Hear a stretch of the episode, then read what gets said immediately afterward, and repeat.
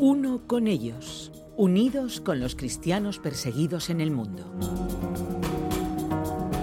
Te damos la bienvenida a este espacio de Puertas Abiertas, producido en los estudios de Radio Encuentro, Radio Transmundial en España. Soy Enrique Angurel y cuento con la compañía de Ted Blake, director de Puertas Abiertas en España. Gracias por acompañarnos. Las lágrimas corren por sus mejillas. Tiene que detenerse cuando hablamos de la situación de las mujeres que dan el gran paso, la transición del Islam a seguir a Jesús en su país. El sufrimiento, el rechazo, la injusticia, lo ha experimentado todo ella en sus propias carnes ahora ayuda a mujeres del norte de África que se encuentran en la misma situación que ella porque quieren seguir a Jesús. Aiza nos muestra lo que significa dejar el Islam y seguir a Jesús en esta región del mundo. Es una de nuestras colaboradoras que invierte en la vida de las mujeres convertidas allí. Aiza vive en el norte de África, uno puede darse cuenta de que es cristiana nada más entrar en su casa. Las paredes están decoradas con cuadros ilustrando historias bíblicas y con textos de la Biblia. Se viste de forma moderna y sin cubrir su pelo con un velo. Al hablar de lo que hace, comenta que el inicio de sus conversaciones con las mujeres gira en torno al rol de la mujer en la sociedad y cómo el Islam percibe a la mujer. La mujer al tener la menstruación no puede acudir a los ritos musulmanes con la misma regularidad que los hombres. Esto hace que sea vista como alguien con menor sabiduría y fe. Además, es concebida como una piedra de tropiezo para el hombre. Tampoco puede estar sola fuera de la casa porque piensa que puede cometer alguna imprudencia que podría causarle vergüenza a los hombres de su familia. Esta imagen de la mujer es lo que le motivó a Aiza a abandonar el Islam. Esta imagen de la mujer es la predominante en el norte de África, no solo en el contexto islámico, sino también en la Iglesia.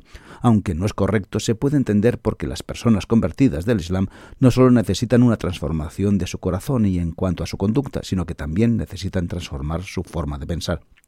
Por ejemplo, el concepto de la pureza de la mujer es muy importante para ellos. Al convertirse este concepto permanece en su mentalidad y así un hombre cristiano no quiso casarse con una mujer cristiana que había sido violada por un novio anterior, había perdido su pureza como mujer y no era aceptable.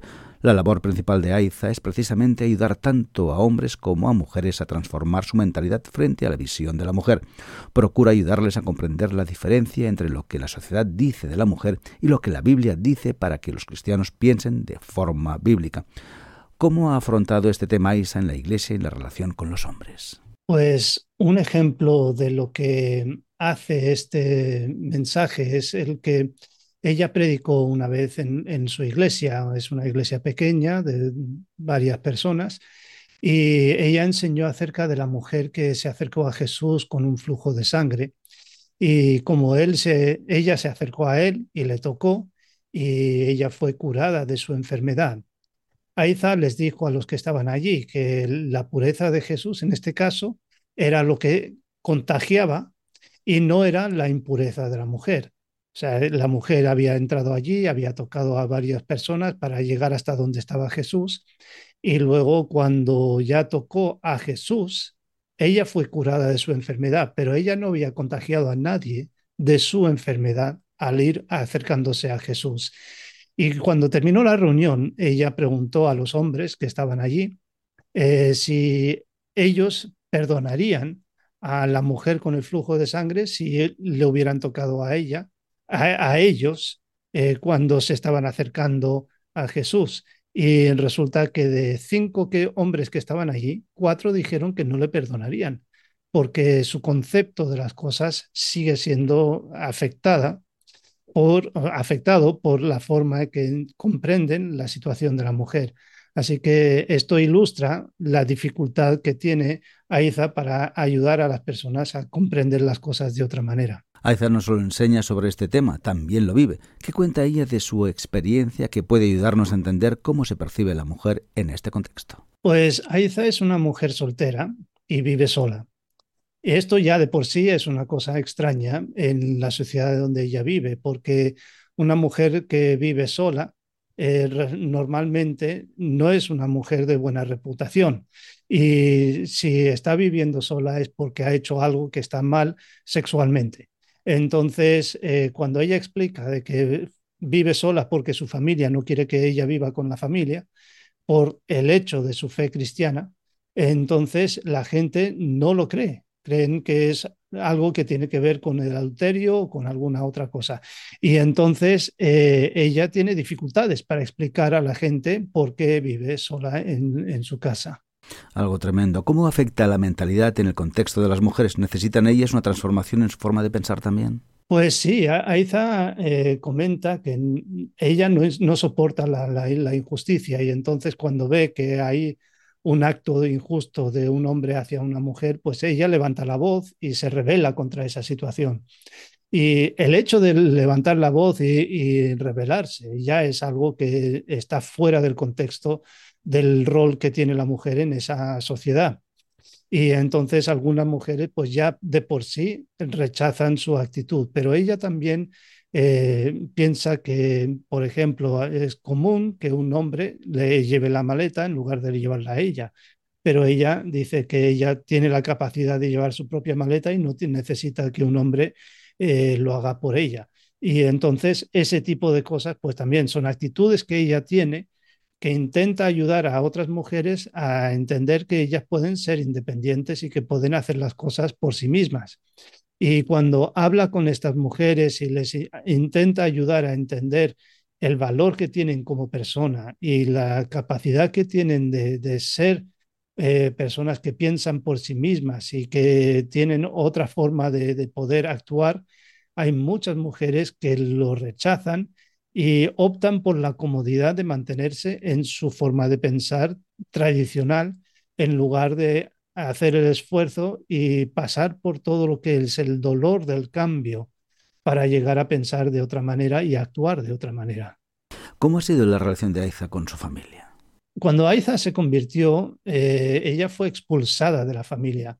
Su padre le dijo que ella había traicionado a su familia y que ya no era hija de, o sea, ya no era su hija, o sea, que no pertenecía ya más a la familia. Y eso le hizo a ella sentirse como una persona mala, como que no, no tenía valor.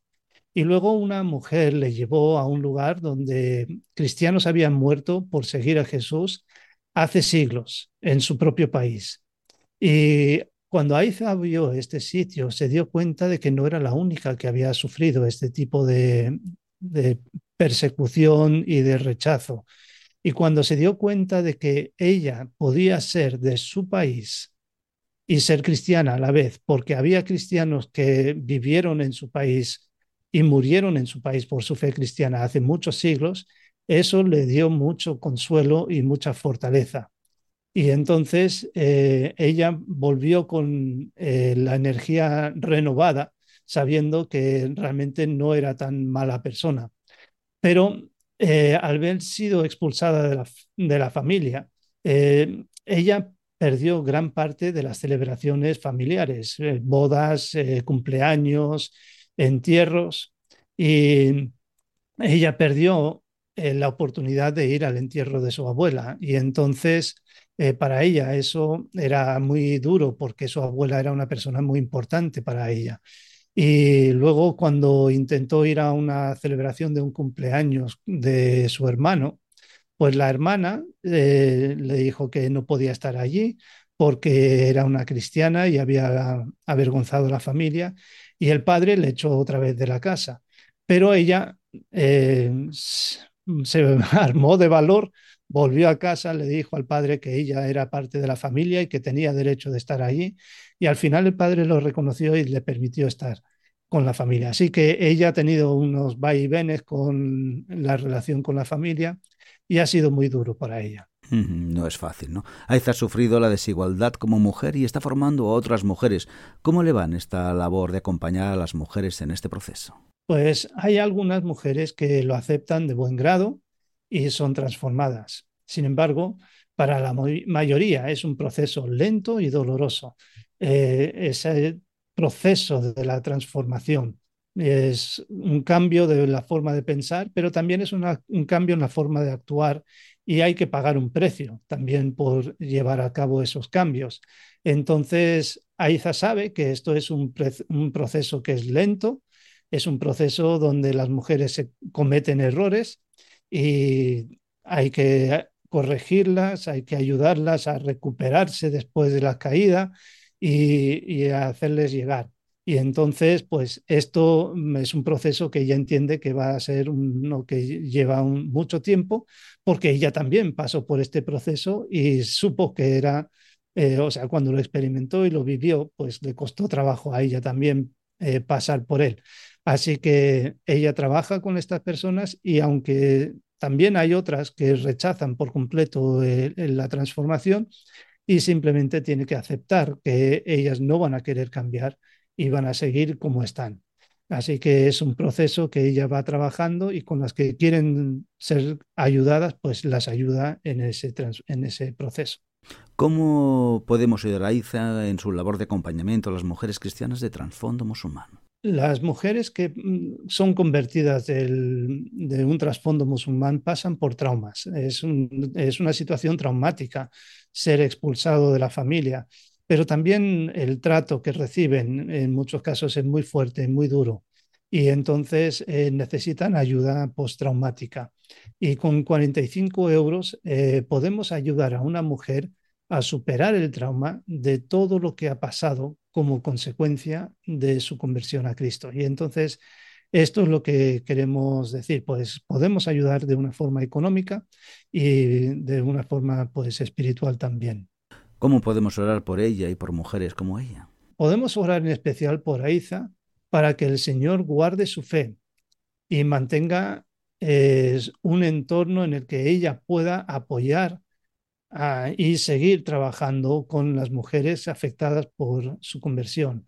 Es, es una cosa que eh, Aiza está trabajando en el, en el frente y entonces puede tener mucha oposición y por eso queremos apoyarla en oración para que se mantenga firme donde está.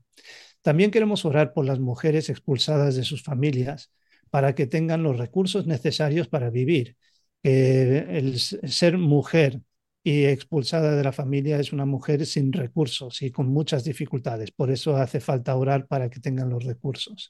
Y luego orar por la mentalidad tanto de las mujeres cristianas como de los hombres cristianos, que entiendan lo que la Biblia enseña sobre la mujer y sepan valorarla como Dios las valora.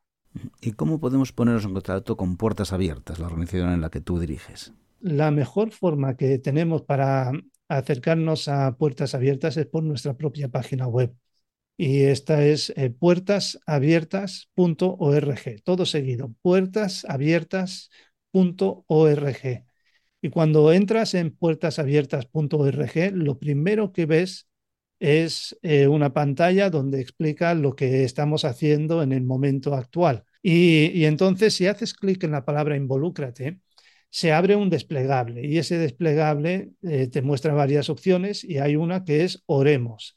Es un acróstico que explica lo que significa un compañero de oración, que es una persona que ora, es una persona que responde siendo voz de los que no tienen voz, es una persona que escribe cartas de ánimo, es una persona que moviliza a otros, es una persona que ofrenda para ayudar y también es una persona que sabe y el hecho de que sabe es porque recibe la información que les enviamos y por eso queremos animarte a rellenar el formulario para que puedas recibir nuestra información de puertas abiertas y así de esa manera eh, convertirte en compañero de oración y una persona que apoya y toma parte en la ayuda a los cristianos que sufren persecución. Pues gracias por acompañarnos en este espacio de Puertas Abiertas. Para más información visita puertasabiertas.org. También puedes contactar llamando o escribiendo al 955 944 770 955 944 770 así como al email info arroba puertasabiertas.org. Gracias y hasta la próxima.